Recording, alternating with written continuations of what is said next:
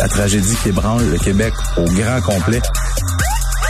L'appel au 911 pendant que le feu est pris. Côté violence conjugale, je pense qu'il faut serrer la vis. Faits divers avec Maxime Delan.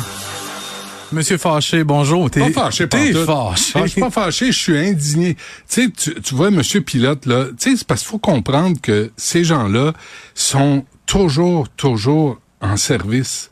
Tout le temps. Ils peuvent pas abandonner Mm-hmm. des gens qui ont une déficience intellectuelle. Ils sont là le jour, le soir, la nuit, la fin de semaine, à Noël, au jour de l'an. Et là, ils nous, on, ils nous- on leur parle comme s'il était rien.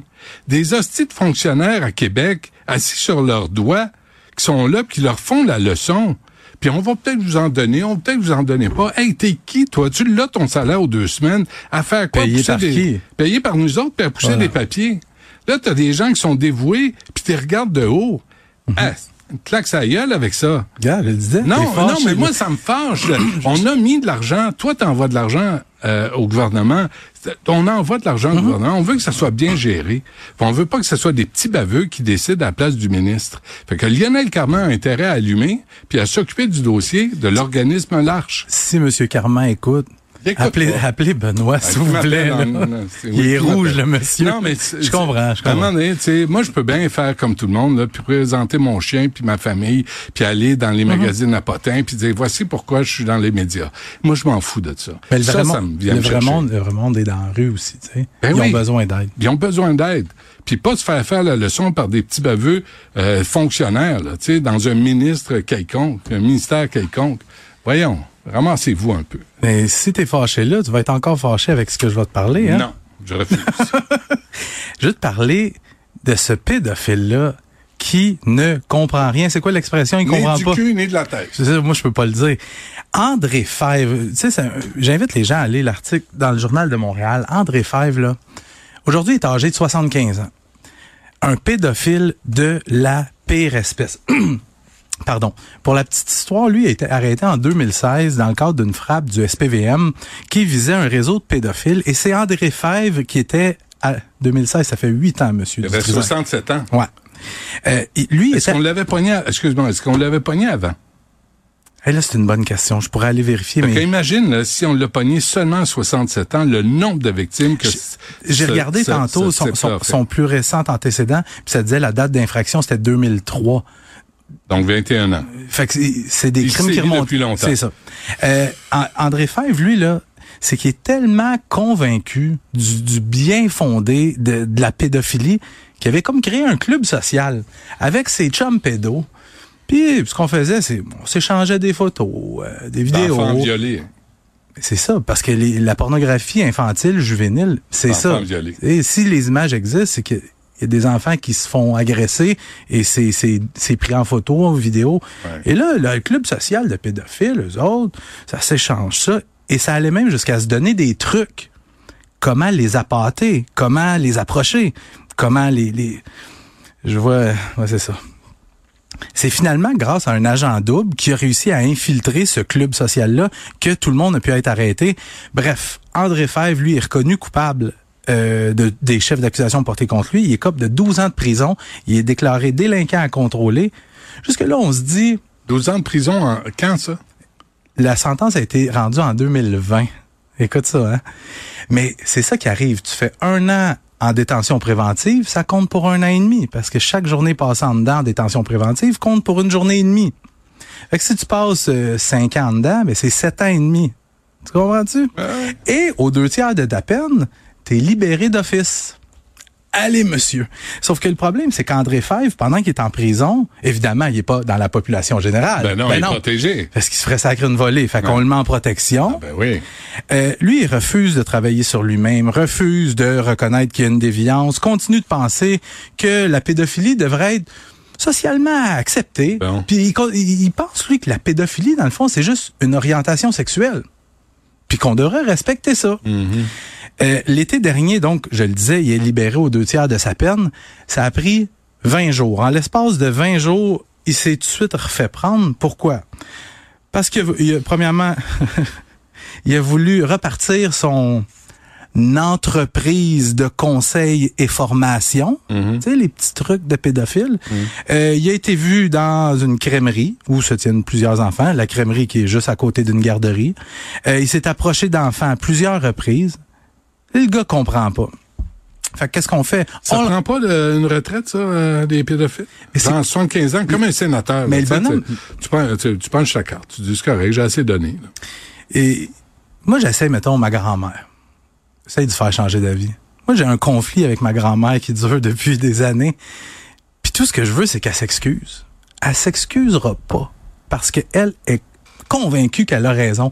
Fait que le bonhomme André Fèvre, là, le pédophile de 75 ans, qui lui est convaincu que c'est une orientation sexuelle, puis que les enfants, c'est une œuvre d'art, puis qu'on peut, on peut les prendre, puis on peut faire ce qu'on veut avec eux autres, il ne changera pas. Fait que qu'est-ce qu'on fait quand... Qu'est-ce que ça prendrait pour qu'il change de vie? là? Ah, Benoît, embarque pas là-dedans. Fait que Qu'est-ce qu'on fait quand il s'approche des crèmeries et tout ça? On le renvoie en dedans, on réévalue son dossier et on le remet en liberté encore, avec des conditions encore plus sévères. Et des coupons rabais Ah, pour, des, pour des crémeux. Fait que lui, qu'il ce qu'il faut qu'il fasse, c'est de rester en maison de transition, ne pas s'approcher d'enfants fine, on s'en doutait, ni même se trouver dans un endroit où il pourrait y avoir des enfants. C'est pas aujourd'hui, je te le disais, qu'il va euh, commencer à avoir des remords, qu'il va regretter ce qu'il a fait, puis qu'il va changer de mentalité. Mais on fait quoi On fait quoi dans cette situation-là? On peut quand même pas le surveiller 24 heures sur 24, puis moi, je pense que c'est- ça que ça prendrait, parce qu'un gars déviant comme ça. Sauf que si c'est pas possible, je pense que la Commission des libérations conditionnelles du Canada ou le SPVM ou encore les services correctionnels du Canada ont le devoir d'aller faire du porte-à-porte dans le quartier, mettons, élargi pour aviser les petites familles qu'il y a ce gars-là, il y a un André Fèvre qui habite là. On a le devoir Une de faire ça. euh, on est rendu là, technologie 2024, Ben, les bracelets électroniques, on a Non, vu qu'il y a des petits... Ah, une puce. en dessous de la peau. pour qu'il l'enlève jamais. C'est toi qui la pose, hein?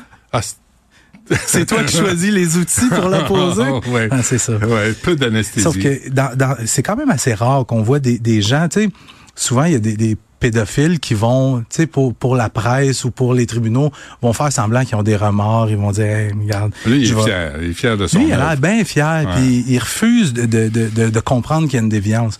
Mais, mais je pense vraiment que ce gars-là, présentement, il est pas en prison, il est, dans, il est en maison de transition. Hum. Puis s'il Il échappe, peut à- sortir le jour. Je présume, là, j'ai pas cette information-là, Ouais. mais je présume qu'il Mais peut. En maison de transition, tu peux sortir le jour. Ouais. Ouais. Mais il faut. Tu as un couvre-feu, puis c'est bien juste. Je, je serais curieux d'aller cogner aux portes voisines de cette maison de transition-là pour voir. Êtes-vous au courant, vous, que Le président des- du club des social, pédophiles, ouais, de- ouais, habite. faudrait peut-être le faire. Hein? Et euh, euh, histoire d'une autre crapule. Oui, on c'est la pénurie, hein, de c'est la chronique on- des déviants. C'est bon? Amr- Amran Kacher, 44 ans, qui vient d'être reconnu coupable sur toute la ligne au terme de son procès devant un juge seul au palais de justice de Montréal. Le crime qui a commis cet infirmier-là, ça s'est produit au printemps 2021 à l'hôpital Notre-Dame de Montréal. Il y a une femme dont l'identité est protégée par la cour. Elle, elle se présente à l'hôpital pour régler un problème de toxicomanie. Elle a une dépendance à l'alcool, puis même elle l'a dit durant le procès, elle voulait régler ce problème-là de tout son cœur. Mm-hmm. Tu sais, moi, c'est venu me chercher juste cette parole-là. C'est une femme qui est consciente qu'il y a un problème d'alcool, elle veut le régler, elle prend les moyens, elle se rend à l'hôpital. C'est là qu'elle elle croise un peu par hasard le chemin d'Amran Kacher, parce qu'Amran Kacher, lui, c'est un infirmier, puis il est pas attitré à cette femme-là. Mais il s'arrange pour croiser son chemin, et là, il regarde ses parties intimes, il essaie de lui toucher les seins.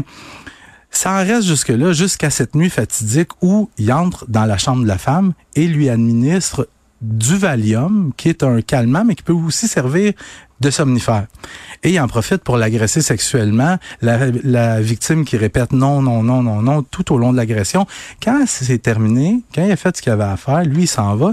Et là, la fille, elle, elle vient d'être agressée sexuellement, mais elle veut pas vraiment le dire parce qu'elle dit, moi, je suis ici pour régler mon problème d'alcool. Et si je le dénonce, elle a peur que c'est les collègues de l'infirmier qui commencent à la détester, puis que son sevrage fonctionne pas. Le gars, lui, quand il est rencontré par les policiers, il nie tout en bloc. C'est- pas vrai. Puis il se dit, ça va être sa parole contre ma parole. Qui est-ce qu'on va croire, l'infirmier ou la toxicomane qui a un problème d'alcool? C'est qu'il avait pas, euh, il avait pas pensé qu'ils ont trouvé de l'ADN sur la poitrine de la femme. Et là, quand il est confronté à ça, lui, Il dit, ah oui, oui, oui, mais c'est elle qui m'a charmé. C'est elle qui a... Tu comprends-tu? Mais le juge a pas cru un seul mot de son témoignage, Bravo. vient de le reconnaître coupable sur toute la ligne. Puis le juge, tu sais, je lève mon chapeau quand même. Il a dit, les victimes dans des dossiers d'agression sexuelle, c'est pas des présentateurs, des présentateurs de matchs de hockey où euh, tout est parfait. Ben oui. Il peut y avoir des petites incohérences des fois. Et il vient de le reconnaître coupable. Et là, Amran, Amran Kacher va, va recevoir sa sentence là, au cours des prochaines semaines. On peut penser qu'il pourrait avoir une peine exemplaire. Et lui a perdu son emploi à l'hôpital Notre-Dame et ne pourra plus jamais être infirmier. Fort heureusement. Bon, morale de l'histoire, finalement, c'est bon. Ça fait du bien des fois. Je là, finis sur une bonne note. Ouais, bravo. J'aime ça de voir sourire. Bravo. Ça a mal commencé, par exemple. mais, mais mal parti. Merci, euh, Maxime. À demain. À demain, certain.